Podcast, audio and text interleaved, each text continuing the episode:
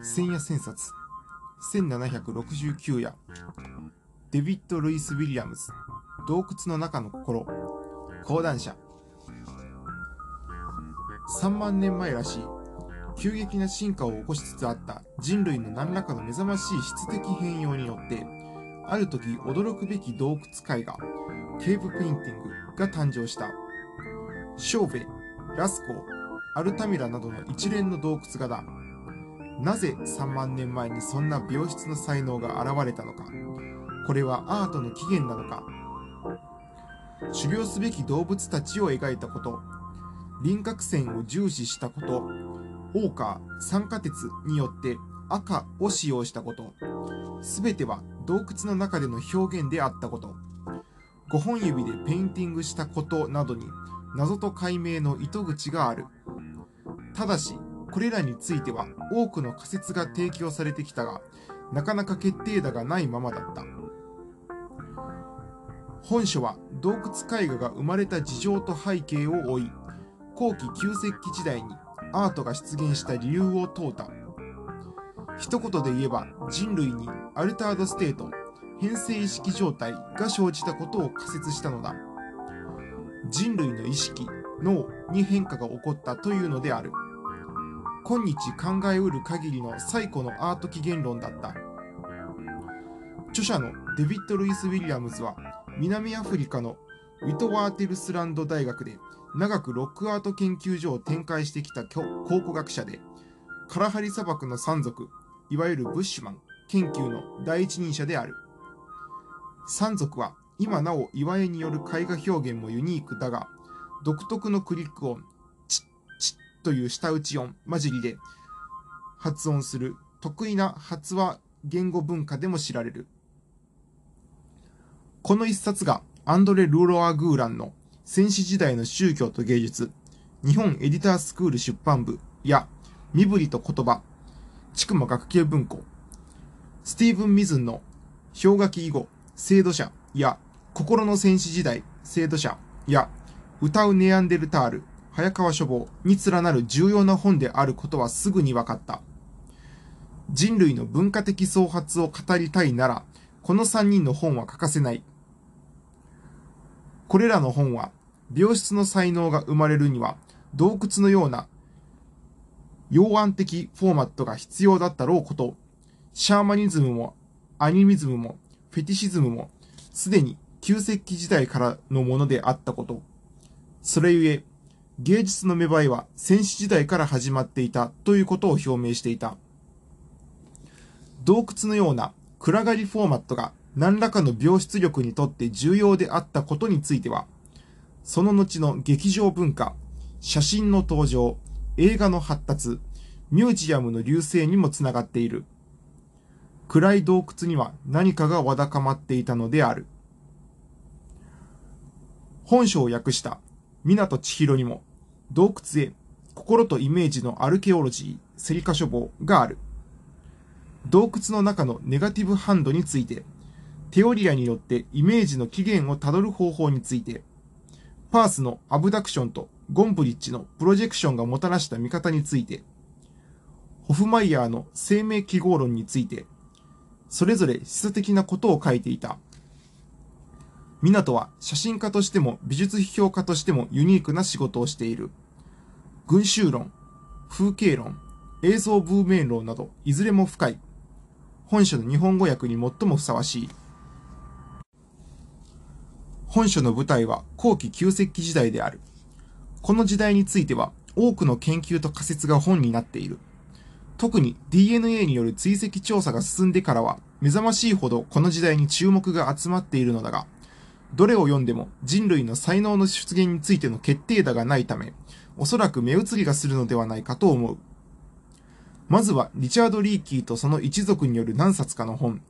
アリアリス・ロバーツの人類の進化大図鑑、川出処方新社と人人類20万年、遥かなる旅路、文芸春秋、テルモ・ピエバニとバレリー・ゼトンの人類史マップ、日経ナショナルジオグラフィック社、デイビッド・ライク、考察する人類、NHK 出版などを読んでみるのをお勧めする。5万年前の出来事に絞るなら、例えば、イアン・モリス、人類5万年文明の攻防、ちくま書房、リチャード・クラインとブレイク・エドガーの5万年前に人類に何が起きたか、新書館やニコラス・ウェイドの5万年前、イーストプレスなどがわかりやすい。どうしても見ておくべきなのは、洞窟画の写真集あるいはビデオだ。アントニオ・ベルトラン監修、ペドロ・ラモス撮影のアルタミラ洞窟壁画、岩波書店、各地の洞窟画を撮った岩川直樹の、石川直樹の New Dimension、赤々舎が必見だ。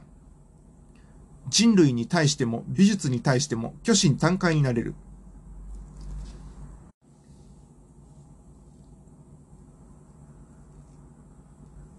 布施秀人の洞窟壁画を旅して、論争者と五十嵐ジャンヌのなぜ洞窟に壁画を描いたの？新鮮者も子供と共に洞窟画を見ているドキュメントとして得難い。ルロワ・グーラン、ミズン、ルイス・ウィリアムズの3人の本が素晴らしいのは、先史学の泰斗アンリ・ブルイユ神父の魂を受け継いでいると感じられることに現れている。本書55ページに、トゥックドードゥ、トゥックドードゥベルの洞窟入り口で、ブルイユ神父を囲むアンリ・ベグーエン伯爵の3人の息子、考古学者たちの1912年のモノクロ記念写真が掲載されているのだが、右端にカルタイヤックが写っていた。勇気のある考古学者だ。いい顔をしている。この一枚の写真からは、戦士人類が残した痕跡から人類史のミッシングリンクを読み出そうとしている洞窟派たちの信念の連鎖が切々と伝わってきて、胸に込み上げてくるものがある。後期旧石器時代の人類には芸術的な創造心などなかったろうという通念を自ら反省したのは、アルタミラの洞窟画を調べたエミール・カルタイヤックの会議論者の懺悔、1902年だった。学者が反省を公表するのは勇気のいることだろうが、こういう懺悔をやってのけたのは戦士文化研究にとって大きい。ついで1906年、アンリ・ブルイユがアルタミラの洞窟を書き、その後もフォンド・ゴームの洞窟、洞窟美術の4万年などを書いた。その洞察と啓示と示唆に基づいて、アネット・ラマン・アンペレールがラスコーについての旧石器時代の洞窟芸術の意味を、ルロワ・グーランが例の一連の著作をまとめると、いよいよ洞窟絵画の特徴が列挙され、本格的な戦士文化の創発プロセスに様々な仮説と解析と疑問が投げ入れられていった。ブルイユはパリの化石人類学研究所やコレージュ・ド・フランスの教授を長く務めて戦士学の父となった。これまたいい顔の父だ。みんなが慕った。旧石器時代の文化はたちまち脚光を浴びた。仮説は多すぎるほどだった。絶滅したネアンデールタール人が描写技能を持っていたのが飛び火したのではないか。洞窟はシャーマンの巣窟で、集団シャーマニズムの現れが動物画になったのではないか。いや、人類がやっと自動機に達して、今日の自動画にも見られるような絵が描き残されたのではないか。いやいや、ビンゲンのヒルデガルト、中世の原始者のようなビジョンが見えたのだろう。うんぬん。いろいろ洞窟絵画の描写の仕組みが検討された。ルロワ・グーランは描線の分析を通して、単純な線が次第に複雑な描線に成長していったとみなし、洞窟画が突発的な才能によるものではないと言い、そこには描線のパッケージやセットがあることを説明した。ランダル・ホワイトは書きっぷりの複雑複数性から見て、工房のようなものが作動していた可能性を、マックス・ラファエルは、この時代には社会的な対立も生まれていて、それが新たな新章のテンプレートの分岐を促した可能性を説いた。ミズンの心の戦士時代は、古代の人々に潜む隠れた知性を、社会知性、技術知性、博物知性、言語知性に分け、それらが何度かの学習の転移、記憶の学習をトポスを変えることで刻印させるという方法によって、心的モジュールが結像し、それが動物描写の表現を可能にしていったと推理した。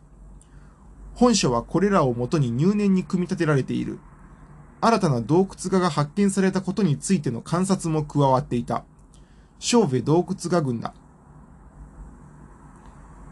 1994年12月、3人の洞窟学者が驚くべき発見をした。発見者の一人のジャンマリー・ショーベの名を取って、ショーベ洞窟画とか、地名を取って、ポンダルクの洞窟画と呼ばれている。フランス、アルデッシュのガガタル山中に潜んでいた洞窟画群だ。3万2000年前と認定された洞窟画には、260点の動物たちが、スタンピング、スタンプ押し技法、オラルスプレー、吹き木画法などの手法を駆使して描かれていた。ラスコーの壁画が約1万5000年前で、アルタミラがその後の形成だったろうから、相当に古い。絶滅していなくなった野生の牛や馬なども描かれている。フクロウやハイエナがいるのも珍しい。それより何より、旧石器のミケランジェロとでも言いたくなるような、巧みで大胆な書き手がいたのではないかと思わせる出来である。それほどこの洞窟画の絵はアートしていた。観光嫌いの僕もできれば飛んで見に行きたかったのだが、しばらくしてベルナー・ヘルツォークが 3D 撮影してこの洞窟を映像作品、忘れられた夢の記憶に仕上げたと聞いて、六本木ヒルズの東方シネマに駆けつけた。驚嘆した。ヘルツォークはアギーレ、神の怒りやカスパーハウザーの謎の監督だ。バイエルンの田舎で育ってミュンヘン大学で歴史とドイツ文学を習得した後、映画に向かった。10代の親友だった俳優、クラウス・キンスキーをずっと主演に使っている、ナスターシャ・キンスキーの父。1984年にはアボリジニを追った緑のアリが夢見るところに挑んだ。2005年にグリズリー、北米のハイログマの保護活動に命を懸ける男のドキュメンタリー、グリズリーマンで映画賞をさらった。いずれも執念が取らせた傑作だ。ショーベ洞窟小部洞窟を撮るのに、これほどふさわしい監督はいない。まるで洞窟ミュージアムの中のアーティストの作品を撮っているようだった。旧石器後期の人類にかなり複雑な心象と表現意欲があったことが伝わってきた。おそらく洞窟には我々の想像を超える何かの力をもたらす空間力、あるいは時空力があったのだろうこと。つまり何かの創発的表彰力を促す暗闇のフォーマット性。今日に至る全てのアートの起源と可能性の仕組みがここに開示されているだろうことも訴えてくる。いろいろ疑問も湧いてくる。この書き手はどういう役割を持った人物たちだったのか、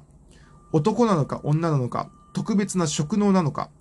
これほどの洞窟アートが誕生していながら、その表現力はどうしてその後の新石器文化に広く継承されなかったのか、あるいは破壊的にしか理解されなかったのか。その後の美術史では、ルネサンスや印象派やクビズムのように時代ごとに描法が変わってきたけれど、ひょっとするとこれは何かの流行だったのか。なかなか悩ましい難問だ。僕はヘルツォークの映像とヘルツォーク自身の渋いナレーションを聞きながら、この辺のことがわからなければ編集工学はないなとも思った。かくて、ミズンからルイス・ウィリアムズへという解読に向かうようになったのである。ルロワ・グーランやミズンやその他の戦士学者と違って、本書のルイス・ウィリアムズは積極的に進化心理学や神経心理学の成果を援用した。ミズンもニコラス・ハンフリー1595や Soul Dust の著者の内省的意識などの推理を取り込んでいたが、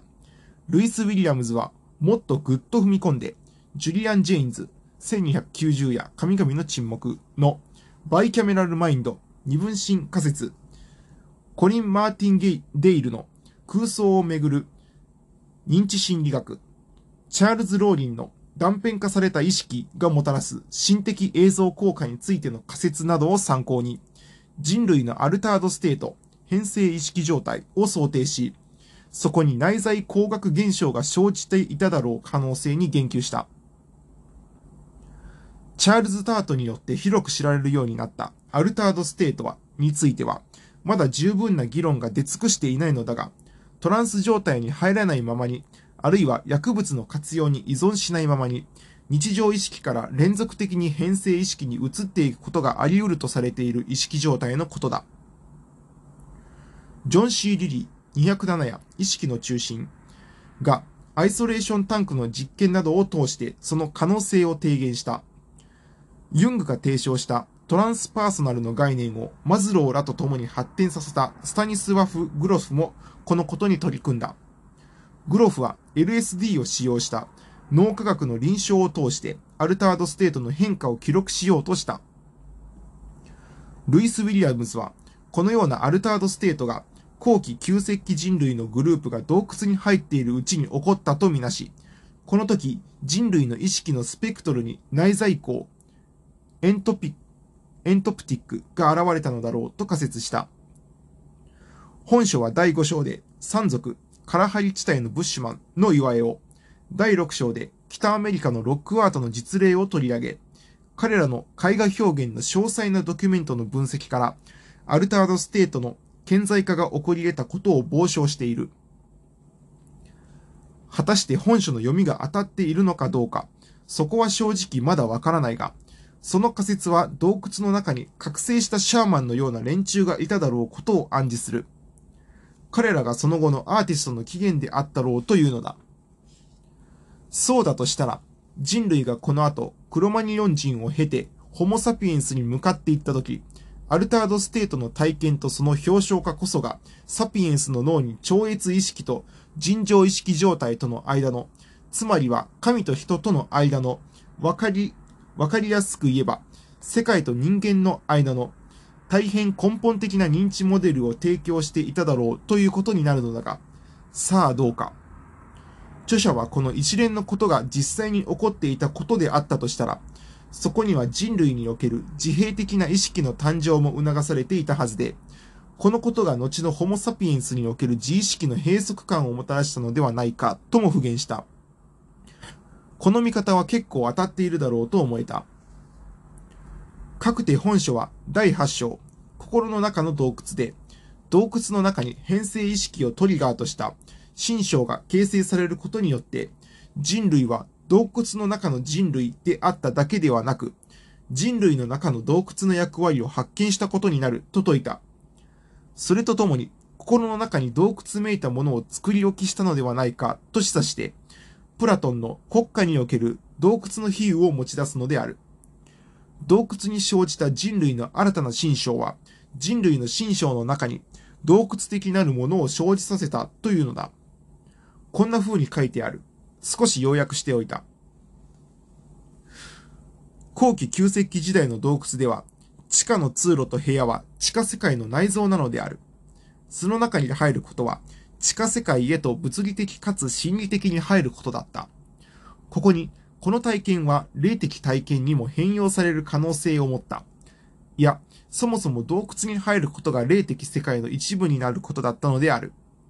装飾的なイメージングはこの未知なるものへの道しるべであったろう。また、こうも書いている。意識変容状態は単に階層化された宇宙の観念を生み出すだけではない。それはこの宇宙の様々な区域へのアクセスを可能にし、それによってこうした区分の妥当性を追認することだったのである。